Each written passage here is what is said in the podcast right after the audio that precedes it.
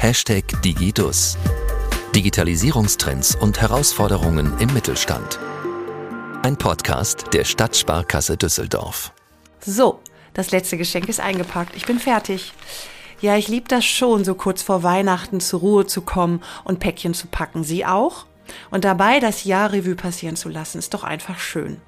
Und dabei habe ich mir gedacht, eigentlich gab es das ganze Jahr über bereits einige Pakete, die geschnürt wurden, Steuerpakte und Hilfspakete, und auch viele unserer Kundinnen und Kunden hatten mehr als nur ein Päckchen zu tragen. Und das hat sich bis in die Themenwahl und in die Riege unserer Gesprächsgäste bei Hashtag Digidus ausgewirkt. Unsere Playlist ist quasi ein Gang durch das Jahr 2022. Und deswegen möchte ich gemeinsam mit Ihnen noch einmal reinhören. Was hat uns in den letzten zwölf Monaten bewegt? Ich bin Janine Malchrek-Wirz und ich begrüße Sie herzlich bei Hashtag Digidus. Ja, ins Jahr gestartet sind wir mit einer Podcast-Folge, die sich wirklich gewaschen hatte.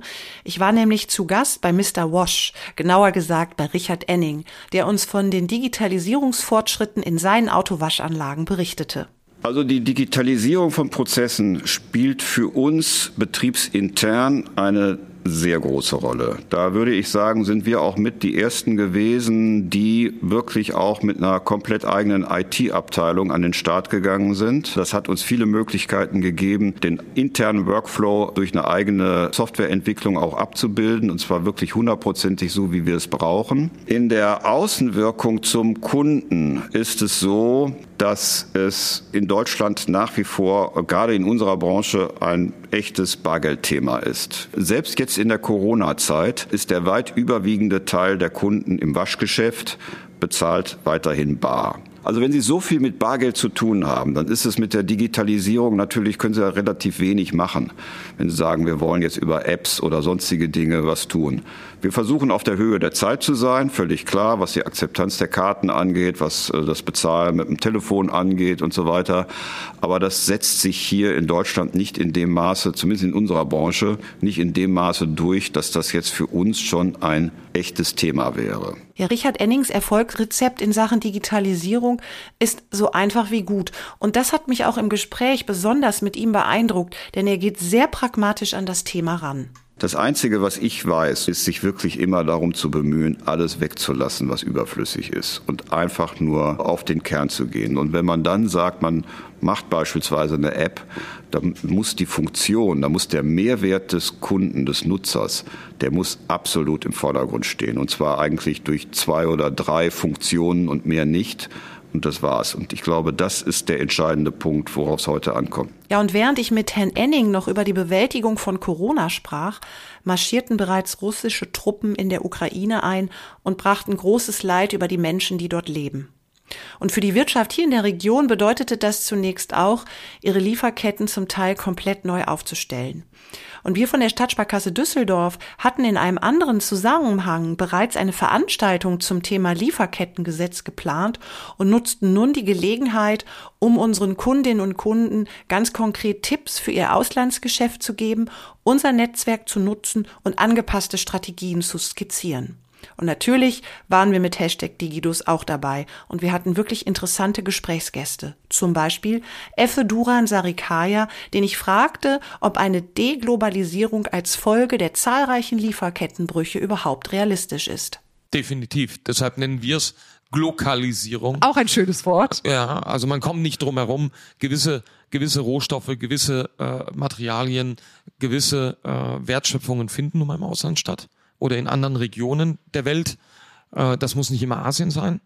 Ähm, aber genauso, äh, um eben auch den äh, Themen äh, nachzukommen, Umwelt, Soziales ähm, und auch den Menschenrechten, die man vielleicht doch besser beurteilen kann, wenn es etwas näher gelegen ist oder man einen besseren Überblick darüber hat, das auch lokaler zu betrachten. Gerade mit diesen disruptiven Technologien kommen wir natürlich auch in eine Situation, ähm, die wiederum bedeutet, äh, häufig ist es nicht der Personalkostensatz, der, der die Kosten überhaupt treibt, sondern eben der Automatisierungsgrad. Insofern ist man dann mit einem hochpreisigen Land wie die Schweiz oder Deutschland wieder hochwettbewerbsfähig wenn man das auch lokal betrachtet. Ja, und Herr Sarikar ja sprach damit auch etwas an, das eigentlich gerade jetzt unsere volle Aufmerksamkeit bräuchte. Das Thema Nachhaltigkeit. Und in Hashtag Digidus machten wir uns auf die Suche nach digitalen Lösungen, die uns alle in dieser nun wirklich Menschheitsaufgabe voranbringen. Und wir fanden Jan Borchert von Planted und Markus Adler von Spinoki, die mit ihren digitalen Lösungen für mehr Nachhaltigkeit sorgen generell ist auch das, das, das, Thema Digitalisierung ganz eng verknüpft mit dem Thema Nachhaltigkeit, also bei unseren Kunden auch. Weil beispielsweise denkt man auch so in die Prozessoptimierung. Umso effizienter mein Prozess ist, umso weniger verbrauche ich dann auch Ressourcen, umso weniger habe ich dann auch am Ende des Tages CO2-Emissionen. Ein Beispiel ist da auch, auch das digitale Büro. Also wenn man keine Zettel mehr um die, in die Gegend rumschickt, dann muss ich auch weniger ausdrucken, dementsprechend brauche ich weniger Ressourcen. Und das hat einen unmittelbaren Impact ähm, auf mein, ähm, mein CO2-Fußabdruck, insbesondere im Dienstleistungsbereich oder nur im Büro, wo keine Produktion ist, kann es ein Hebel sein. Und dieses Potenzial liegt unter anderem in der Transparenz, die durch digitale Lösungen entsteht. Und damit arbeitet Klimaförster Jan Borchert. Und so kann dann ein Unternehmen ein Climate Action Team bekommen, in dem eben für diese Teammitglieder CO2-Emissionen ausgeglichen werden über Klimaschutzprojekte plus Bäume gepflanzt in Deutschland, die man auch besuchen kann. Und das wird visualisiert. Also es gibt eine, wir nennen die Impact Page.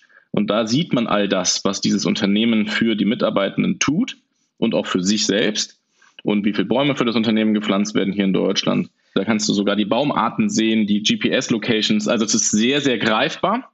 Und das ist, glaube ich, der wirkliche Mehrwert, dass dieses Engagement nicht irgendwie intern versickert oder extern nicht kommuniziert werden kann, sondern mit Planted hast du sofort sichtbare, greifbare Dinge, die du kommunizieren kannst. Ressourcenverbrauch sichtbar machen und einschränken.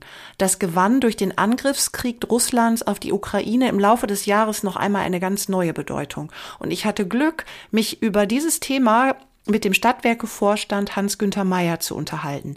Und ich fragte ihn nach seinen Einschätzungen für die kommende Preisentwicklung für Strom und Gas. Preisprognosen sind in der Tat schwierig.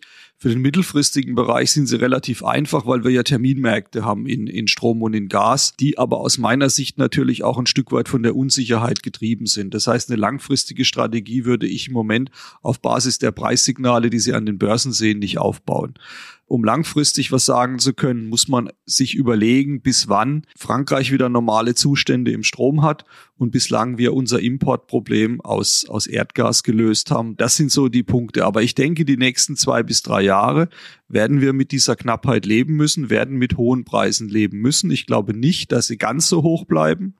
Aber im Kern ist das natürlich ein, ein Stück weit Spekulation. Herr Mayer zeigt aber auch ganz klar Initiativen auf, mit denen wir uns stark machen. In der Stadt Düsseldorf, im Netzwerk, in dem Unternehmen gemeinsam Lösungen finden und sich dadurch besser für die Zukunft aufstellen. Und in dieser Zukunft wird Digitalisierung ein wichtiges Thema bleiben, wenn nicht das Thema. Und auch da gilt es, sich im Schulterschluss resilient aufzustellen. Und einer, der unsere Widerstandskraft sprichwörtlich verkörpert, war in diesem Jahr mein letzter Gesprächsgast bei Hashtag Digidus, der leitende Oberstaatsanwalt bei der Zentral- und Ansprechstelle Cybercrime, Markus Hartmann. Sämtliche Vorfälle von herausgehobener Bedeutung werden hier in Zusammenarbeit mit den verschiedenen Strafverfolgungsbehörden Deutschland und europaweit analysiert, dokumentiert und vor Gericht gebracht.